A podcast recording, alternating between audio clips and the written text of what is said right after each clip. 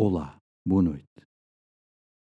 Vamos escutar esta breve e belíssima exortação de São Paulo a uma pequena comunidade situada na Ásia Menor.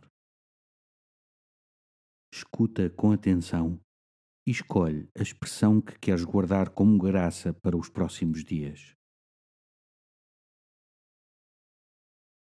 Acima de tudo, revestivos da caridade, que é o vínculo da perfeição reine nos vossos corações a paz de Cristo, à qual fostes chamados para formar um só corpo.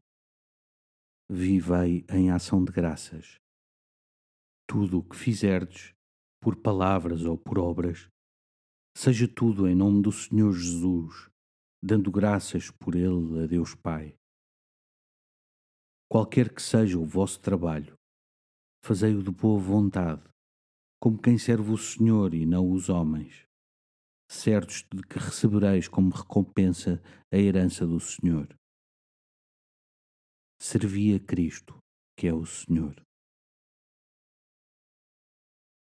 Glória ao Pai, ao Filho e ao Espírito Santo, como era no princípio, agora e sempre.